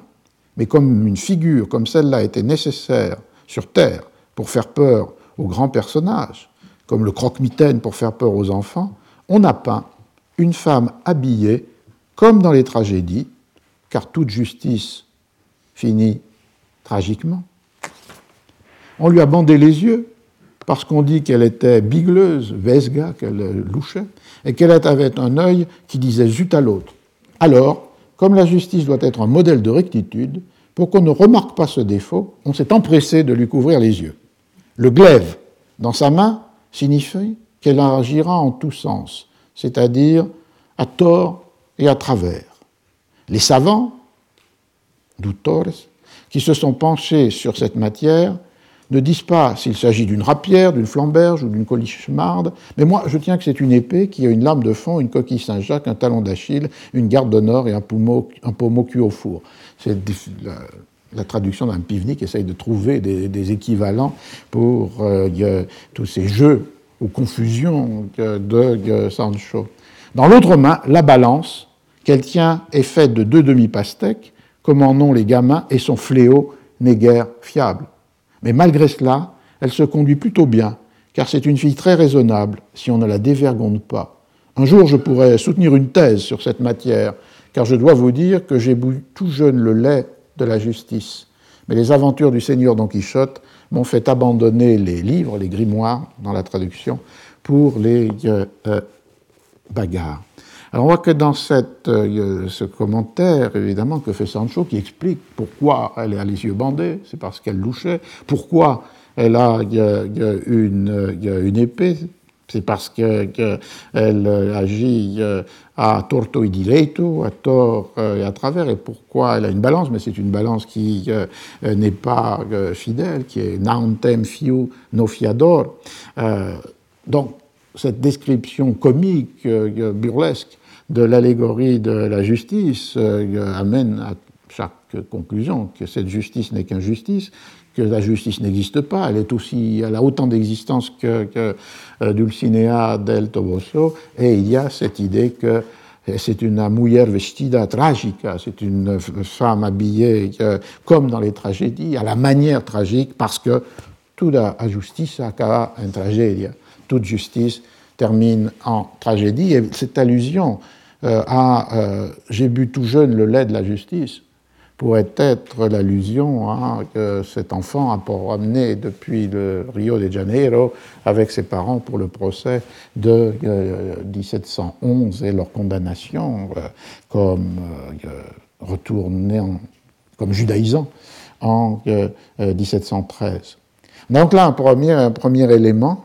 Un autre élément, c'est, comme je l'avais dit dans ce premier commentaire, c'est le fait que Antonio José da Silva ne suit aucun des procès jugés par Sancho dans le Quichotte, et qu'à chaque fois, il euh, réinterprète, euh, modifie euh, et déplace. Et avec le même effet de souligner ou bien l'injustice de la justice et son arbitraire, ou bien la corruption du juge, ou bien que la cruauté des euh, sentences. On peut voir, il y a plusieurs cas. Donc le premier cas, euh, c'est euh, un, un, homme qui vient demander justice. Sancho, et que demandez-vous, l'ami? Je demande équité et mesure. Et quelle mesure? Toute mesure me convient. Juge, allez chercher dans le tiroir de mon secrétaire en bois érotique un jeu aussi sur une confusion lexicale de, euh, de, Sancho, et parmi diverses babioles que je range là, prenez une justice en effigie, le texte pintada, qui s'y trouve, et donnez-la à cet homme, et qu'il disparaisse. Seigneur, je, ne veux point d'une justice en effigie, mais Sakavin, ignorez-vous qu'il n'y a d'autre justice sur cette île qu'une justice en effigie? Juge, jetez-moi cet ivrogne dehors, il n'y a aucune justice dans ce qu'il demande. Et l'homme termine en disant, a-t-on vu plus grande injustice? Donc le deuxième, euh, le deuxième procès, ensuite, c'est lui interprété librement euh, par rapport à ce, au cas euh, jugé par le Sancho de, Don Quichotte, le Sancho de Cervantes, pour la femme séduite puis abandonnée et qui réclame contre son séducteur, et qui est très abrégé dans la pièce d'Antonio José, et qui introduit des éléments qui, eux aussi, paraissent euh, difficilement compréhensibles sans un minimum de relation avec euh, la situation euh, ou son destin. La femme. Seigneur, voici ce dont il s'agit. J'étais fille et pucelle, mais j'ai péché. Je me suis laissé tenter par le diable, un coquin qui, vous m'avez comprise. Et maintenant, il dit qu'il ne veut pas se marier avec moi. Eh bien, ne vous mariez point avec lui, c'est la meilleure des vengeances aujourd'hui. Mais Seigneur, moi je veux me marier, mais lui il a disparu. Je suppose qu'il s'est enfui. Or ça, que l'on mette cette femme en prison, avec une chaîne au cou et des boulets aux pieds, bien pris au fer, jusqu'à ce que revienne l'homme avec lequel elle veut se marier. Seigneur, cela va contre la justice, et sachez que je n'ai jamais été en prison. Raison de plus, allez-y.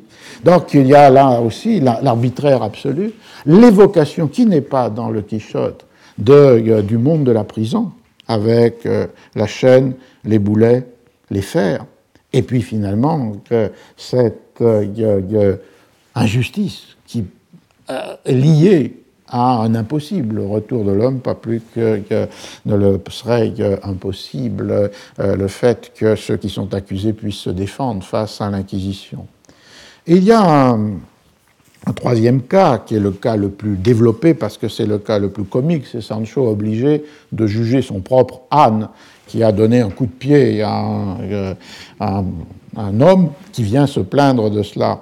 Et euh, dans cette euh, situation-là, Sancho condamne son âne, mais en aparté déclare Ce que je pourrais faire, c'est empêcher l'exécution de la sentence Personne ne doit entendre ce que je dis là, c'est-à-dire effectivement la duplicité des juges qui peuvent euh, euh, faire différemment de ce qu'ils ont énoncé comme euh, sentence. On a donc un, monde, le monde de, Sancho, gouverneur, dans lequel il n'existe aucune justice, sinon une justice qui est une justice peinte, une justice imaginaire une justice qui n'a pas plus de réalité que Dulcinea del euh, Toboso. Alors, c'est là que s'ouvre évidemment la discussion sur l'interprétation de euh, cette présence, de cette omniprésence du thème de la, euh, de la justice. Il y a une première interprétation qui évidemment va dans le sens de la convention de euh, ce qu'évoquaient les auteurs dont on a parlé, Machado de Assis ou Barata, l'idée qu'il euh, y a une parodie de la rhétorique judiciaire ou de la langue juridique qui est une sorte d'élément euh, obligé dans les comédies, on pourrait mettre en parallèle la parodie, euh, la satire de, du discours médical. Et c'est ce qui arrive à la fois dans le Quichotte et dans euh, la comédie d'Antonio José, lorsque euh, le médecin interdit à Sancho de manger quoi que ce soit, puisque tout lui serait néfaste pour sa santé. Cette scène dont je le rappelais qu'elle avait été, évidemment, elle était présente à la fois dans le Don Quichotte, dans le Don Juan de Molière, avec Sganarelle au début du dernier acte, et qu'elle se trouve dans euh, la pièce. Euh, donc ce sont deux registres de langue qui sont très facilement appropriés pour des effets comiques ou que des aspects satiriques. On le voit très bien manié par Antonio José euh, lorsqu'il met dans, dans, la bouche de Sancho toute une série de références burlesques à des juristes ou à des textes de juridique euh, euh, de la tradition du, euh, du, droit, du droit romain. Or ça, juge, faites préparer les stupeurs, tenez prêt l'étonnement et déployez l'attention afin d'écouter en ce tribunal les plaintes de leur auteur.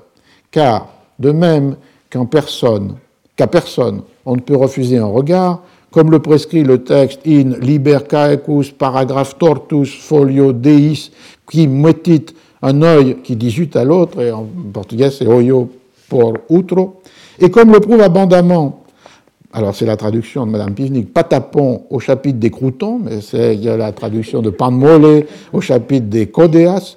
De même, on ne doit pas se boucher les oreilles et l'on doit écouter les plaignants, comme le prescrit euh, les livres des douze tables du pain de sucre sur la seconde étagère de pain perdu, codex des barotis. Donc un jeu euh, à la fois de, de, de, phonie, de burlesque, de références euh, parodiques à au traité de la au traité juridique.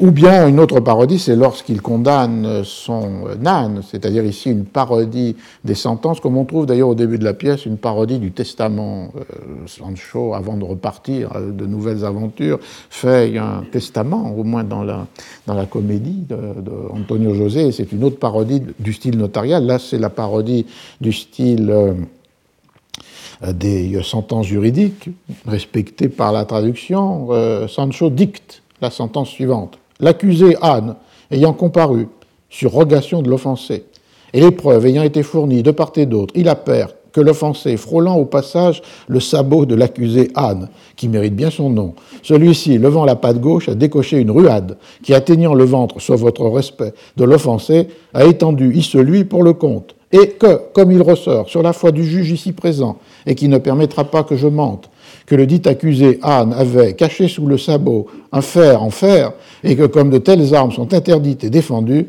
car il s'agit d'armes contondantes, j'ordonne que le dit accusé Anne soit déféré et qu'il aille se promener sans son bas à la foire aux bestiaux, objet de ridicule pour les autres ânes, ses camarades, afin qu'il en rougisse le traître, car c'est un âne, je le sais, qui apporte du ridicule. Segundo, qu'il ne puisse plus être père de petits ânons, et que les saillies lui soient donc interdites. Tertio, que l'on abandonne dans un champ d'épandage, en fait, dans le texte, c'est à, à Cotova, qui devait être une province particulièrement reculée du Portugal, où il ne mangera que de l'herbe, ou des côtes de melon et de pastèques, comme un âne de Portordo. Et il devra payer tous les frais, dommages et intérêts auxquels je le condamne, etc.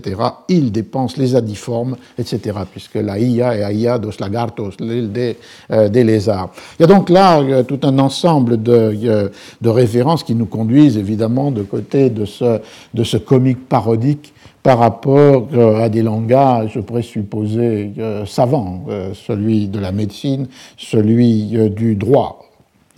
Mais évidemment, on peut aussi euh, penser qu'il y a plus dans cette euh, euh, obsessive présence du thème de la justice dans la, dans la comédie-opéra d'Antonio José da Silva, même si, évidemment, comme je le disais, beaucoup de critiques essayent de détacher cette œuvre comique de la vie tragique.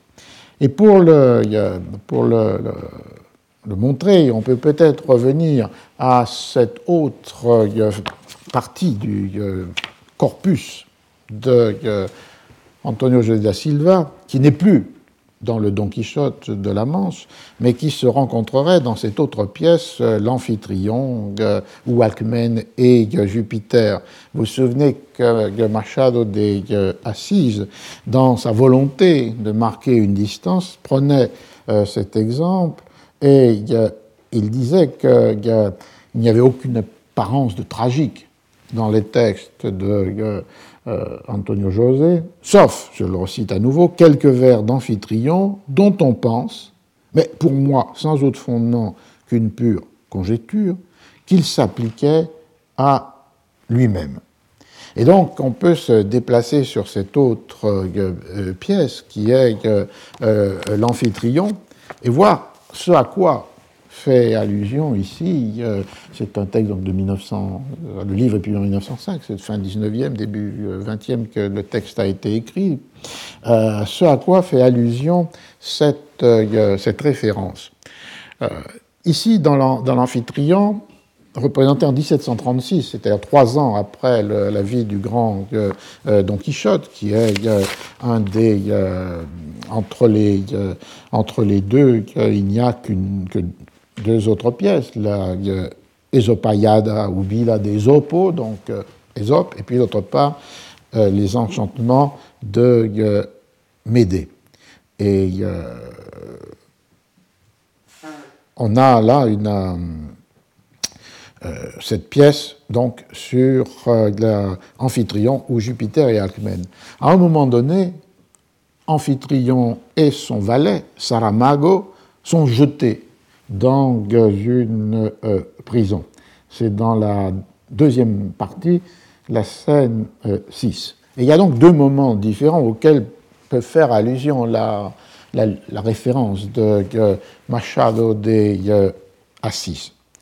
Le premier moment, c'est la rencontre entre Saramago, le valet, et deux condamnés qui sont déjà présents dans, euh, enfin trois même prisonniers, qui sont déjà présents dans la cellule. Et on introduit euh, Saramago enchaîné dans cette, euh, dans cette prison. On peut prendre le, le dialogue de l'extérieur, une voix dit Voilà le nouvel hôte, recevez le bien. Saramago. Aujourd'hui, grâce à Dieu, nous ne dormirons pas à la rue. Mais, pauvre Saramago, où suis-je? Qui m'aurait dit que, échappant à un olivier, j'échouerais dans un citronnier C'est un, jeu avec le nom de la prison à Lisbonne qui était euh, euh, Limoneiro, le, euh, le citronnier. Premier prisonnier, camarade, nous sommes tenus de vous accueillir bien. Venez par ici, soyez notre ami. Comment vais-je venir si mon malheur a jeté l'encre dans la mer de mon corps? Ah, messieurs, voyez si vous pouvez m'enlever ces fers qui sont tellement enferrés, et plus je les secoue, plus ils sont durs, comme fer avec moi. Prisonnier premier, je n'ai rien à voir là-dedans. Pourquoi as-tu as été arrêté? Pour rien.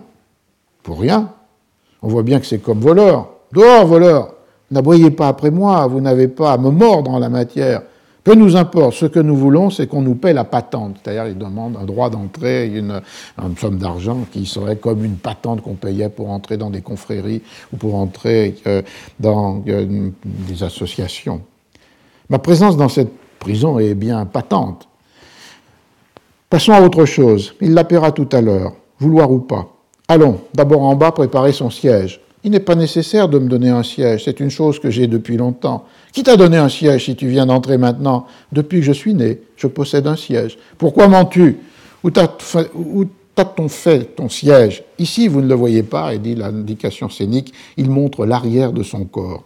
Le drôle est bien effronté. Puisque voilà son siège, on va l'améliorer avec quatre casse-culs. Et la traduction littérale.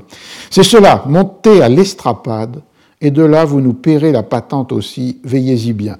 Sapristi, ceci est plus compliqué. Messieurs, sur ma vie, je ne nie pas la patente, car patente est une chose qu'on ne peut cacher. C'est aussi pour que vous ne parliez pas avec tant de liberté. Et Saramago de dire Quelle liberté peut-il exprimer celui qui n'en a pas? Allez par là, vous rien, pour que vous puissiez bien parler aux vétérans.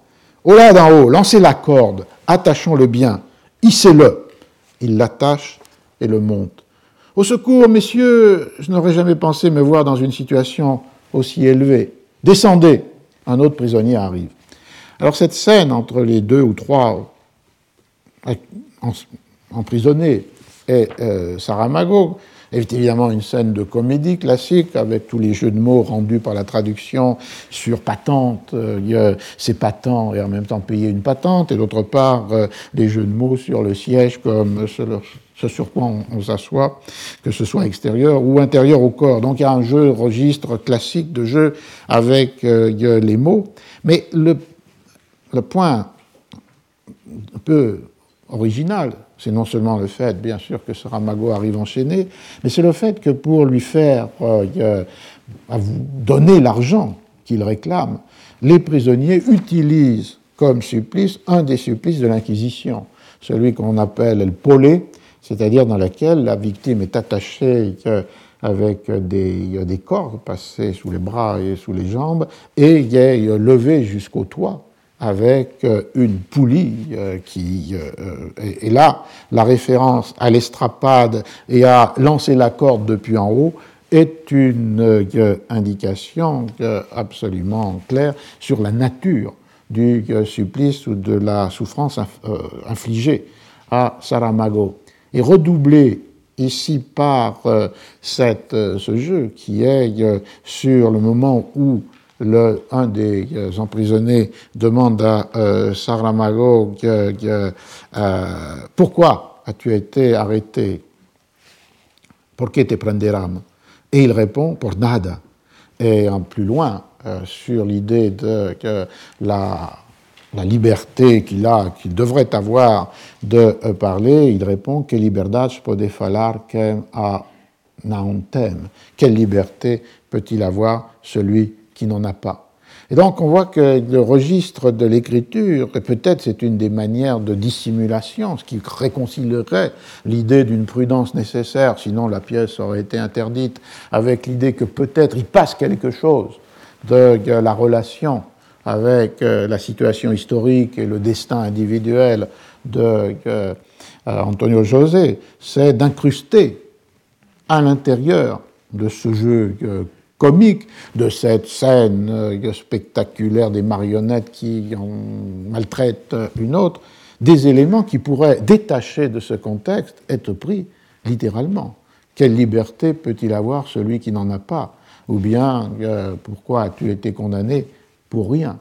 À l'intérieur de la mécanique comique, ces traits peuvent passer comme la renforçant ou inaperçus, et en même temps, pour ceux qui peuvent, c'est peut-être les écouter, il y aurait là la manière de désigner dans l'écriture quelque chose qui relèverait de cette euh, dénonciation prudente, feutrée, cachée, limitée, mais existant néanmoins.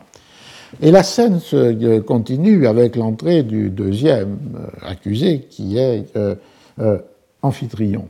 Et comme dans beaucoup des œuvres du XVIIe siècle, des registres de langue pour des expériences communes sont données à la fois euh, aux grands et euh, aux euh, vulgaires. Et si le dialogue dans lequel est pris Saramago et ce dialogue qui joue sur le registre des confusions de mots et aussi sur le registre de ce comique du bas corporel, avec toute la discussion sur le siège qu'il a depuis sa naissance. Dans le cas d'Amphitryon, c'est la ressource de la poésie, et dans ce cas-là, mise en musique, avec un récitatif puis un aria, qui vont être le lieu d'expression de, d'Amphitryon. Alors le, euh, le, récitatif est le, euh, suivant, euh, avant l'air qui est chanté, tyrannique destin, étoile rude, qui, néfaste, diffuse avec une lumière opaque une si cruelle rigueur sur un innocent. Quel délit ai-je commis pour que je sente le poids de cette chaîne très rude, dans les horreurs d'une prison pénible, dans le triste et lugubre logis où habite la confusion et demeure l'effroi. Mais si par hasard, despote, étoile impie, l'absence de faute est une faute, alors je suis coupable. Mais si ma faute n'est pas une faute. Pourquoi me dérobez-vous avec impiété le crédit, l'épouse et la liberté? En voyant que dans ce récitatif, évidemment, les, le, moment, le moment paroxystique, c'est ce moment où mas, c'est acaso, tirana estrella impia, et culpa o naunter culpa eu culpa tenio. Si la faute, c'est de ne pas avoir de faute, je suis coupable. Mas, si a culpa que tenho não é culpa, para que me usurpais con impiedade o crédito, à esposa et à liberdade Mais si la faute n'est pas une faute, alors pourquoi vous me prenez, comme le faisait l'Inquisition, les, euh, les, la liberté, les membres de la famille et le crédit, euh, qui pouvait être à la fois dans le sens littéral de la confiscation des biens et dans euh, le sens euh, de la réputation. Donc ce, récitatif-là est peut être interprété en rapport avec cette question. Alors ensuite passe Amphitryon à l'aria, et qui euh, euh, est aussi une manière dans laquelle un écho peut être rencontré avec euh, la situation de l'auteur lui-même et de ses proches. Oh, quel tourment barbare je sens au fond du cœur. Mon épouse me dédaigne, la patrie m'abandonne, et même le ciel paraît ne pas avoir de compassion pour une peine misérable. Mais, ô oh Dieu, si vous êtes des dieux, comment aussi tyranniquement arrivez-vous à châtier ce misérable euh, innocent. Et la, thématique qui est euh, développée euh, à nouveau est évidemment cette idée de, l'abandon et de l'abandon par la, patrie. aucun des pouvoirs ne protège plus ni ces sujets ni les chrétiens, anciens ou nouveaux. Et d'autre part, il y a cette réinvendication permanente de l'innocence qui devient identifiée à une culpabilité et qui est évidemment le sort des euh, euh, nouveaux chrétiens à partir du moment où, euh, en 1497, le roi de Portugal a décidé que tous ces sujets étaient tous des chrétiens anciens ou nouveaux. Et ce qui a entraîné comme conséquence ce que l'on a vu à travers cette vie d'Antonio José da Silva, c'est-à-dire une permanente suspicion par rapport à leur euh, déguisement sous les apparences des gestes du euh, christianisme, euh, d'un profond attachement aux croyances ou aux rites secrets et domestiques de la religion juive. Et c'est une, une, question évidemment fondamentale qui déborde euh, le cadre même de l'analyse de ces, euh, de ces pièces, qui est une euh, question à la fois des raisons et des effets d'une telle persécution. Une des perspectives, je crois, les plus aiguës qui a été proposée pour comprendre cette mécanique, c'est dans des travaux qu'avait écrit Pierre Chonu, c'est-à-dire le fait qu'à partir du moment où il y a une universalisation par la conquête ou la colonisation du christianisme, ce qui est perdu, c'est une forme d'identification de euh, la communauté euh, chrétienne à un peuple élu particulier. Et dans la manière de penser euh, que développait Chonus, cette idée du peuple élu qui va des Écritures de l'Ancien Testament euh, aux, évangiles était une forme essentielle de certitude du salut à l'intérieur d'un monde où il y a une transcendance absolue de, de, Dieu. Et à partir du moment où il y a universalisation de la conversion, s'effondre cette euh, certitude spécifique du peuple élu. L'ensemble de l'humanité devient le peuple élu. Et de là, la manière de réassurer la, la, communauté spécifique en marquant la différence, la distance, l'écart incommensurable entre des nouveaux chrétiens qui en fait ne le sont pas et les, ce que réclame souvent Sancho dans le Quichotte, d'être le, vieux chrétien. Et donc ça, c'est une des raisons de ce mécanisme obsessionnel de la euh, dénonciation, de la persécution et de la destruction des nouveaux chrétiens, indépendamment même du fait de ce par quoi j'ai commencé, c'est-à-dire euh, la réalité profonde d'un contenu de foi. Euh, le, fait aussi que, euh, comme on le voit dans l'Espagne du, XVIe siècle, euh, ces nouveaux chrétiens peuvent être d'authentiques chrétiens parfaitement intégrés, y compris dans les plus, hautes charges de l'État ou, de l'Église, et devenir cependant l'objet de la persécution.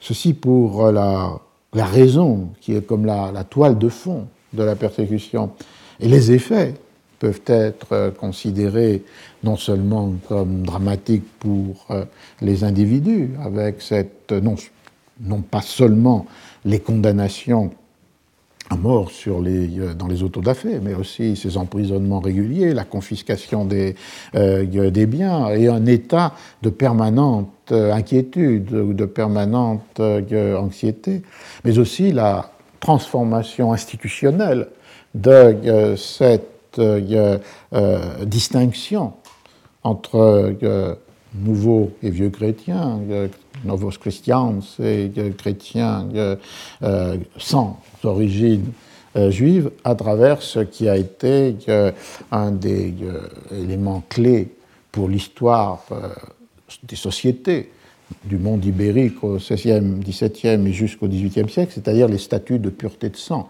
Le fait que l'accès à certains offices dans l'Église ou dans l'État était possible seulement avec la preuve que Il n'y avait jamais eu dans la famille d'ancêtres qui soient d'origine ou de confession ou d'existence juive. C'est-à-dire que la distinction qui alimentait le soupçon permanent devenait, est devenue une distinction juridiquement codifiée, indépendamment du fait que tous étaient chrétiens, anciens ou nouveaux. Le déplacement du peuple élu se fait à partir de ce moment-là non seulement sur un critère de, de, foi considéré comme authentique par rapport à une foi considérée comme dissimulation, mais il se fait se déplaçant sur un critère qui est un critère lié au sang, lié à la généalogie, lié à euh, l'origine. Et c'est cet arrière-fond qui est présent et qui donne toute leur résonance, je crois, au, euh, vers euh, du récitatif donné à, à, Amphitryon, si on l'interprète dans cette lumière, c'est-à-dire cette idée que si par hasard l'absence de faute est une faute, alors je suis coupable.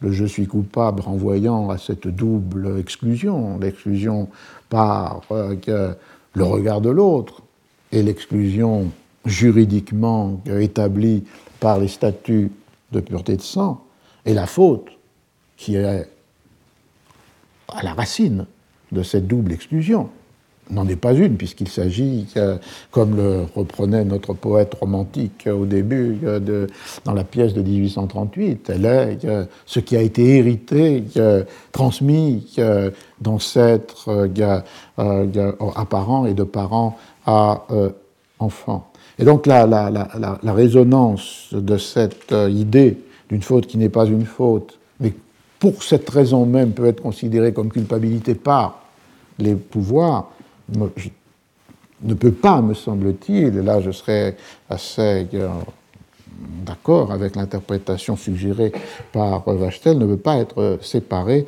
de l'arrière-fond omniprésent dans euh, la pensée des spectateurs du Beru Altu, ou dans euh, l'expérience même de, de Antonio José da Silva. On voit, je termine avec ça, que euh, la, la, question qui se trouve là posée est une question qui aussi déborde le cas particulier, puisqu'elle est la question de la légitimité de mettre en rapport des textes dans leur totalité ou euh, dans certains de leurs fragments avec euh, des existences. Et ce modèle-là de rapport qui se construit au XVIIIe siècle, à partir du moment où on pense que, l'écriture du texte de fiction se réfère à des catégories qui sont celles de la singularité de l'auteur, qui sont celles de l'originalité de sa création, qui sont celles de la propriété qu'il a sur euh, euh, son texte, entraîne la euh, relation étroite entre l'œuvre et la vie, entraîne la relation étroite entre la compréhension, l'interprétation du texte littéraire et la connaissance des euh, expériences, des souffrances ou des bonheurs qui euh, nourrissent cette euh, création singulière. Et l'on sait aussi que ce modèle-là de compréhension, qu'on pourrait qualifier de romantique, peut rencontrer un certain nombre de difficultés lorsqu'on l'applique rétrospectivement à des moments de production de textes de fiction dans lesquels ces trois catégories, originalité, singularité, propriété, ne sont pas le paradigme dominant de l'écriture, de la littérature. Et on voit que dans le cas d'une interprétation comme celle de l'œuvre d'Antonio José da Silva, on est dans une situation de d'incertitude. On est dans une situation où que les 1733, euh, où que les euh, deux éléments viennent se croiser. D'un côté, il est bien clair que Antonio José da Silva, peut-être plus encore que d'autres, écrit à partir d'écrits qui sont déjà là, écrit à l'intérieur de conventions dont il a euh, hérité, écrit en reprenant sur un mode parodique, satirique, des histoires qu'il a pu découvrir dans la lecture. Et de l'autre côté, cette puissance tragique de l'expérience de vie rend difficile l'opération à laquelle voulait se livrer Machado de Assis, c'est-à-dire une séparation radicale entre ce qui est écrit et cette expérience. Et de là la tentation dans laquelle je suis peut-être tombé de vouloir lire les, euh, les, certains des fragments euh, de l'œuvre, autant ou sinon plus en rapport avec ce qui pouvait leur donner du sens dans euh, le contexte historique et existentiel particulier, que comme étant des variations des inventions à l'intérieur d'un paradigme de limitation dans lequel on reprend des histoires déjà là, des motifs euh, euh, disponibles, euh, et on leur donne une forme qui peut être attractive parce qu'elle marque une variation, une différence dans l'imitation. C'est donc là une question qui peut être, me semble-t-il, posée avec une acuité particulière en suivant les œuvres, et à commencer par la vie du grand Don Quichotte de la Manche de Antonio José da Silva. Alors maintenant, on va pouvoir, puisque la partie enregistrement du cours est terminée, regarder l'extrait. Il s'agit justement du début de la scène que j'ai mentionnée, c'est-à-dire lorsque euh, Saramago est jeté dans euh, la prison avec deux prisonniers dans ce cas-là. Et vous vous souvenez, le réalisateur le brésilien, Soulaï, essaye de retrouver quelque chose de la scénographie de euh, ce qui pouvait être le théâtre des marionnettes du euh, Beiro Alto. Pour ceux qui n'étaient pas là, je rappelle qu'on avait vu deux précédents extraits. La scène où Don Quichotte rencontre les comédiens ambulants de la troupe de euh, Angulo El Malo, qui va jouer un auto, da, un auto sacramental, et qui sont habillés comme les personnages de l'auto sacramental, le diable, l'empereur, euh, l'ange. et c'était là la première scène qu'avait utilisée Soulaï. Et la deuxième, c'était ce qu'on a commenté aujourd'hui, c'est-à-dire l'allégorie de la justice commenté par Sancho, et dans les deux cas, surtout le deuxième, évidemment, le réalisateur brésilien s'était approprié à sa manière du texte de, Da Silva, qui lui-même s'était approprié à sa manière du texte de euh, Cervantes. Ici, il est assez fidèle au texte de, la, euh, de la Commedia Opera.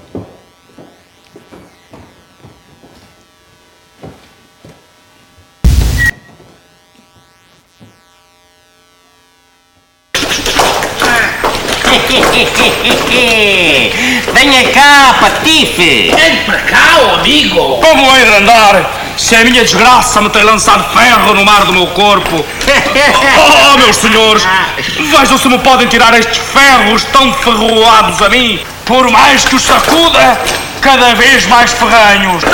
Forado! Ah, que é esse o teu acento? Nós o faremos mais perfeito, com quatro batacos. Chega de conversa! Suba na Pelé e de lá nos pagará a conta! Por, por minha vida, senhores, eu pago a patente! Só não quero é pagar o pato! Para que tanto espalha-fato? Se o que é patente não se pode esconder! Isto é para que não fales com tanta liberdade. Com que liberdade pode falar quem a não tem? Nunca cuidei que me visse nestas alturas. Até pareço a Assunção da Nossa Senhora. Pareço a... Voilà, et vous voyez que là aussi, il a joué sur un ajout qui n'est pas dans le texte, qui est la, la comparaison à la fin avec euh, la Vierge, Nossa Senora. Ce n'est pas écrit dans le texte d'Antonio José da Silva.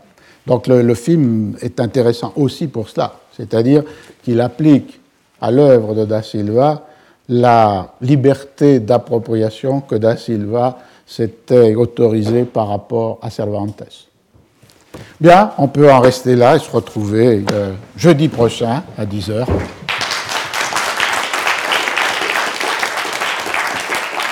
Retrouvez tous les contenus du Collège de France sur www.colège-2-france.fr.